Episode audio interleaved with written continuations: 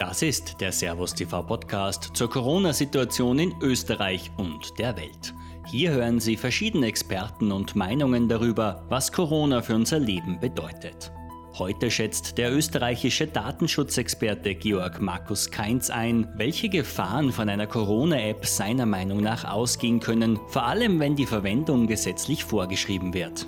Corona-Apps analysieren die Bewegungsdaten der Nutzer und sollen so dabei helfen, die Ausbreitung des Virus nachzuvollziehen und einzudämmen. Also wir müssen mal eins aufpassen, alle Technologien, die auf den neuesten Versionen eines Smartphones basieren, ist natürlich nicht so, dass wir bei 9 Millionen Österreichern davon ausgehen, dass jeder ein neuestes, aktuellstes Handys haben wird. Äh, hier beschränken wir den Kreis derer, die überhaupt technisch in der Lage sind, auf die Leute, die alle Jahre neu ein Handy kaufen. Äh, und gerade bei solchen Apps geht es ja darum, es müsste ja, wenn wirklich jeder haben, also hier wird sozusagen wirklich etwas vorgearbeitet, das für die Zukunft gilt. Es wird immer wieder gesagt, erst es soll auf Zwang sein, dann gibt es den großen Aufschrei, dann heißt das, nein, nein, das ist nur freiwillig. Nur die Frage ist ja bei der Freiwilligkeit, welche Bedingungen sind dran geknüpft. Äh, wenn jetzt gesagt wird, äh, dass wenn ich reisen möchte, dann muss ich diese App haben, aber es ist freiwillig, dann merkt man einfach, das Wort freiwillig bedeutet, dass es sozusagen nicht gesetzlich für jedermann in Österreich für immer 24 Stunden am Tag vorgeschrieben wird, äh, sondern dass man es verwenden darf, wenn ich meine bürgerlichen Freiheiten weiter nutzen möchte. Also hier Freiwilligkeit bedeutet nicht, dass wir uns freiwillig entscheiden können, sondern freiwillig bedeutet, sobald ich irgendetwas, zum Beispiel mich in der Öffentlichkeit bewegen möchte, dann muss ich es sehr wohl verwenden. Wir müssen gerade bei Technologien, die am Handy installiert sind und die uns dazu genutzt werden sollen, um festzustellen, mit wem wir Kontakt hatten, also bei welchen Personen ich in der Nähe war. Das zeigt ja schon, dass diese Technik genau dazu gebaut wird, um festzustellen, wo ich mich bewege, mit wem ich mich treffe. Und damit entstehen natürlich ganz exakte Bewegungsprofile einer einzelnen Person. Und gerade Bluetooth, es gibt ja immer schon Warnungen, äh, dass es so unsicher ist. Man empfiehlt ja allen Leuten, Bluetooth, sobald ich das Haus verlasse, auszuschalten, weil es hackbar ist und weil es so einfach hackbar ist. Und jetzt sollen wir eine App bekommen, wo wir verpflichtenderweise Bluetooth immer aktiviert haben müssen. Und in dem Moment, wo Bluetooth aktiviert ist, bedeutet das ja, dass nicht nur diese eine App darauf zugreifen kann, sondern ich sage ja dem Handy, du hast jetzt Bluetooth aktiviert und alle anderen Apps, die auf dem Handy installiert sind, die die Bluetooth-Aktivität nutzen, können diese Information jetzt nutzen und damit entstehen natürlich exakteste Bewegungsprofile für jeden Einzelnen, der das eingeschalten hat, weil ja festgestellt werden kann auf ein paar Meter genau, wo ich mich gerade aufhalte. Bei Bluetooth muss man aufpassen, es geht nicht mehr darum, dass ich anonym mich durch die Gegend bewege. Äh, es wird hier diskutiert, ob sozusagen beim Handshake zwischen den beiden Handys das verschlüsselt wird, ob das anonymisiert wird. Wir müssen aber eins aufpassen. Mein Handy hat ja eine eindeutige Nummer und die ist feststellbar und speicherbar. Und wenn ich morgen wieder in einem Geschäft hineingehe, der diese Nummer registriert hat, dann weiß er, ah, der gleiche Kunde ist heute wieder da.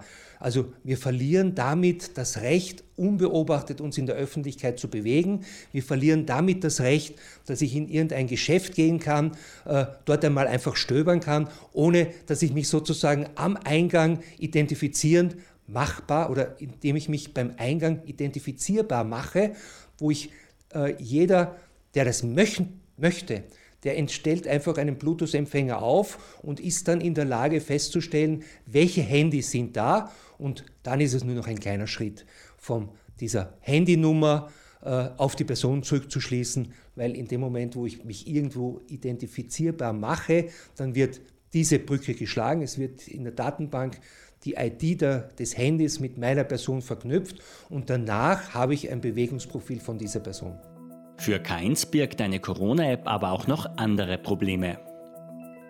Ich würde viel zu viele Leute im Nachhinein als potenziell krank identifizieren, weil sie einfach in der Nähe waren. Weil wenn ich mich in der Öffentlichkeit bewege, ist bald jemand auf 10 Meter bei mir in der Nähe. Es würde plötzlich etwas auftauchen.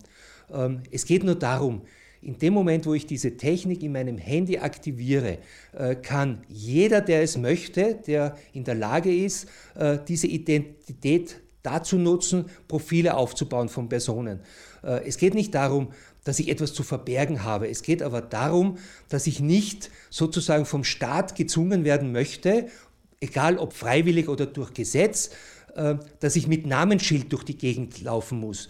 Und wenn mein Handy mit Bluetooth aktiviert eingeschaltet ist, ist das im, im Grunde vergleichbar, wie wenn ich hier am Revers immer meinen Namen mit meiner Adresse habe und jeder, der hinschaut, kann es ablesen. Das wirklich Schlimme äh, ist, dass wir sozusagen die App als Türöffner verwenden, äh, dass auf unserem Handy eine App installiert wird, äh, die irgendwelchen Spielregeln entspricht. Äh, wir haben das ja schon bei der Rotkreuz-App gemerkt. Es gibt ein erstes Release, wo man uns erklärt, was die App kann oder nicht kann. Und beim nächsten Release, beim nächsten Update wird plötzlich eine neue Funktionalität eingebaut. Das heißt, das große Risiko bei dieser jetzt auf Bluetooth aufbauenden Technologie ist, dass wir erstens einmal Bluetooth immer aktiviert haben müssen obwohl wir wissen, wie unsicher, wie leicht hackbar Bluetooth ist und dass wir damit mit einem Sender in der Tasche laufen, der auf 10 Meter Entfernung meine ID bekannt gibt. Den Befürwortern einer Corona-App unterstellt der Datenschutzexperte absichtlich solche Gefahren bei der Nutzung zu verschweigen. Das große Problem ist, dass uns ja hier ein, ein, falscher Deal angeboten wird. Es wird uns gesagt, äh, wenn du diese App verwendest, dann hast du die Chance sozusagen nicht krank zu werden.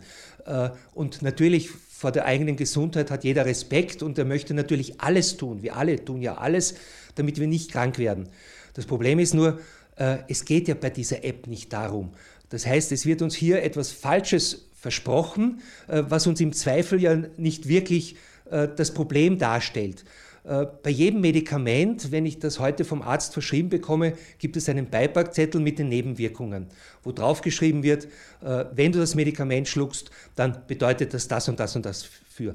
Das Problem ist, wenn das über Marketingabteilungen kommt, die erzählen uns, the best case, also das, was im bestmöglichen Fall, wenn ich nur singulär diese eine App betrachte, der bestmögliche Fall ist. Und natürlich bei dem bestmöglichen Fall stimmen die Österreicher im Zweifel zu, weil sie eben uns nicht gesagt wurde, was die Kosten sind, was das Risiko ist, was die Bedenken dabei sind.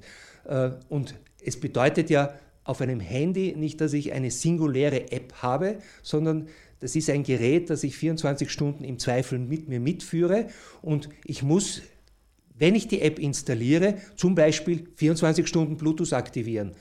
Äh, und das wird ja nicht dazu gesagt. Es wird uns also nicht erklärt, was sind die Kosten dieser App, nämlich die Kosten für unser Privatleben. Wir merken ja jetzt im Grunde die letzten zwei Monate, wie schnell es geht, Grundrechte abzuändern, wie leicht es ist, mit einem Komma äh, plötzlich äh, ein Wort in ein Gesetz rein und das hat plötzlich eine ganz andere Auswirkung. Wir merken ja, dass wir plötzlich innerhalb kürzester Zeit durch eine gesetzliche Änderung äh, zu Hause eingesperrt worden sind, dass es nur noch vier Gründe gibt, um überhaupt auf die Straße hinauszugehen. Äh, wir merken also, dass es gesetzlich sehr, sehr schnell und einfach möglich ist, wenn der Gesetzgeber es will, innerhalb von ein paar Tagen in einem Gesetz etwas anzuordnen, was davor völlig undenkbar war. Also wir waren ja eigentlich der Meinung, dass so die bürgerlichen Rechte in Österreich eigentlich außer Diskussion stehen, dass wir Bewegungsfreiheit haben, dass ich mich frei bewegen darf, dass es freie Meinungsäußerung gibt, dass ich mich äußern kann und so weiter. Und plötzlich merkt man innerhalb kürzester Zeit, innerhalb von wenigen Tagen, wie ich Gesetze, Verordnungen und Erlässe von der Regierung herausgeben kann, die einen massiven Eingriff in das Privatleben gibt. Wir haben zurzeit eine Pandemie. In der ersten Phase war es notwendig, schnell zu reagieren. Und ich glaube, die Reaktion der Bevölkerung hat gezeigt, dass wir das alles mittragen, weil es wichtig und notwendig ist.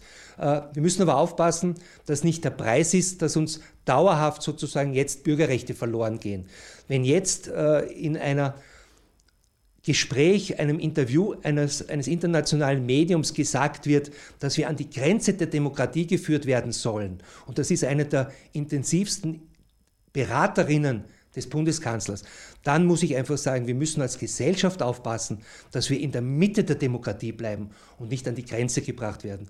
Wir dürfen uns nicht an den Diktaturen äh, orientieren in den Maßnahmen. Also es kann nicht sein, dass China uns vorgibt, äh, wie wir als Gesellschaft leben wollen, weil wir in Österreich haben uns für eine Demokratie entschieden, für ein freies Land. Äh, und jeder soll für sich entscheiden können, äh, wie er zu leben hat. Und wir müssen aufpassen bei Maßnahmen der Regierung, dass uns auch immer die Nebenwirkungen mit erklärt werden, dass uns erklärt wird, ähm, wenn du das jetzt tust, hat das für dich in Zukunft die und die Konsequenzen. Keins spielt damit auf die Aussagen der Kanzlerberaterin Antonella May-Pochtler an. Sie hat in einem Interview mit der Financial Times gesagt, dass die europäischen Länder womöglich Werkzeuge akzeptieren werden müssen, die am Rand des demokratischen Modells liegen. Für den Datenschutzexperten können solche Aussagen dazu führen, dass die Menschen das Vertrauen in die Politik verlieren in einer Pandemie heißt es wirklich, gemeinsam zu reagieren, aufzupassen, dass wir aufeinander aufpassen, äh, was ja auch passiert. Äh, die Bewegung der Einzelnen ist ja dadurch stattgefunden, äh, dass wir aufeinander aufgepasst haben. Wenn jetzt bekannt wird, dass rückwirkend plötzlich auf Handydaten zugegriffen worden ist, dass von den Telekoms die Handydaten weitergegeben worden sind, so sind das ja Vertrauensmissbräuche, die die Konsequenz haben könnten, dass Leute beginnen, sich aktiv dagegen zu schützen. Und genau das wollen wir in einer Pandemie nicht. Wir wollen ja, dass wir kooperativ zusammenarbeiten und wir wollen nicht, dass es ein Katz-und-Maus-Spiel äh, mit dem Staat wird. Äh, wir müssen aufpassen, dass wir jetzt nicht äh, Maßnahmen bekommen, die dauerhaft in unsere Demokratie eingreifen, die dauerhaft etwas ändern. Und wenn der Staat äh, Überwachungsmaßnahmen jeder einzelnen Person, egal ob freiwillig, durch freiwilligen Zwang oder durch gesetzlichen Auftrag anordnet, so ist das etwas, wo wir uns als Österreicher eigentlich nicht dafür entschieden haben. Wir haben gesagt, wir wollen in einer Demokratie leben, wo es freie Meinungsäußerung gibt, wo ich mich auch frei bewegen darf. Und wenn das jetzt über eine App eingegriffen werden soll, da ist das meines Erachtens bereits äh, das große Risiko, dass wir aufpassen müssen, äh, welche Konsequenzen diese App für die Zukunft für Österreich hat. Um seine persönlichen Daten am Handy generell zu schützen, hat Georg Markus Keins noch ein paar einfache Tipps.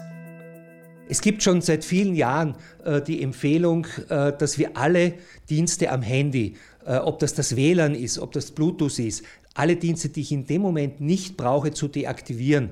Das heißt, in dem Moment, wo ich das Haus verlasse und nicht im Auto sitze, wo ich eben die Freisprechanlage nutzen möchte, dann sollte man Bluetooth deaktivieren, weil das war vor ein paar Jahren zum Beispiel in, in Deutschland eine Puppe mit Bluetooth als Spionagewerkzeug identifiziert und verboten wurde vom Staat. Äh, wir wissen, dass alle diese Funktechniken, die im Handy eingebaut ist, das Handy ja versucht mit einer anderen Funkquelle einen Handshake auszumachen, also sich dort zu versucht zu identifizieren. Und wenn ich es nicht ausschalte, dann gebe ich jedem in der Umgebung, wo ich mich bewege, die Möglichkeit festzustellen, dass dieses eine Handy gerade jetzt in der Umgebung ist. Und da geht es einfach darum, das Wissen zu haben, was ist auf einem Handy möglich. Und die Leute, die es wissen, haben das immer schon deaktiviert. Und Jetzt müssen einfach alle Leute lernen, äh, was sozusagen an Überwachungstechnik mit einem Handy möglich ist. Und jeder muss für sich persönlich jetzt entscheiden, äh, was möchte er von seinem Tagesablauf preisgeben und was nicht. Ich persönlich habe natürlich ein Smartphone. Äh, ich habe aber immer schon, dass ich das Smartphone sehr oft zu Hause liegen lasse. Und wenn ich nur telefonisch erreichbar sein möchte, dann habe ich natürlich nur den Telefondienst aktiviert und alles andere deaktiviert. Und eins bei meinem Smartphone, mein Smartphone nutze ich wirklich für ein paar wichtige Sachen, die ich nutzen möchte. Also weiß ich, wenn ich von A nach B gehen möchte, dann nutze ich den Routenplaner. Ich aktiviere ihn aber nur für diesen einen Moment. Äh, mein Handy ist kein Spielzeug, äh, wo, wo irgendwelche Apps installiert werden, wo ich nicht weiß, was im Hintergrund passiert. Jetzt hören Sie noch einen kurzen Ausschnitt aus dem nächsten Podcast mit dem österreichischen Psychologen und Neurowissenschaftler Raphael Bonelli. Er spricht in der nächsten Folge über Denunziantentum und gezielte Angstmacherei rund um Corona. Außerdem hat auch er sich zu einer möglichen Corona-App geäußert. Ja, dieses äh, Corona-App macht mich schon sehr nachdenklich über den Menschen, weil wie die Leute nach der totalen Überwachung schreien, ist wirklich beeindruckend. Ja. Und da geht es wieder eben um dieses Angstphänomen, wo man eben eine Gefahrenquelle so äh, über, überzeichnet, dass, die Leute, dass den Leuten alle Maßnahmen recht sind. Was bedeutet eben das, dass, dass alle meine, meine Bewegungen öffentlich werden? Ist, dass einfach der Mensch gläsern wird für den Staatsapparat ja, im Sinn eines höheren Gutes, wo aber immer der Staat befindet, was jetzt das höhere Gut ist und das ist heute die Gesundheit und morgen die Umwelt und übermorgen vielleicht noch irgendwas anderes, was gerade den Machthabern wichtig ist und das genau ist ein Problem in der Demokratie. Ich will ja der Politik gar nicht äh, eine schlechte Absicht unterstellen, das will ich nicht, aber die Methode, wie sie versucht, möglichst viele Leute ähm, möglichst viele Leute zum Richtigen zu überzeugen, die Methode ist höchst fragwürdig. Ja? Und das eine ist eben die Angst und das andere ist auch nicht klar kommunizieren, was jetzt verboten ist oder nicht. Viele Patienten, die ich habe, wissen nicht genau, ob sie noch im legalen Bereich sind, wenn sie normal leben. Und das ist ein fast noch größeres Problem. Das nennt man in der Psychologie Gaslighting, ja? dass man die Leute so verwirrt, dass sie am Ende immer in einer Unsicherheit sind, bin ich jetzt kann ich jetzt hopp genommen werden? Kommt die Cobra demnächst oder kommt ein Polizist? Ich küsse meine Frau. Kommt ein, darf ich das überhaupt? Darf ich meinem Kind noch ein Bussel geben?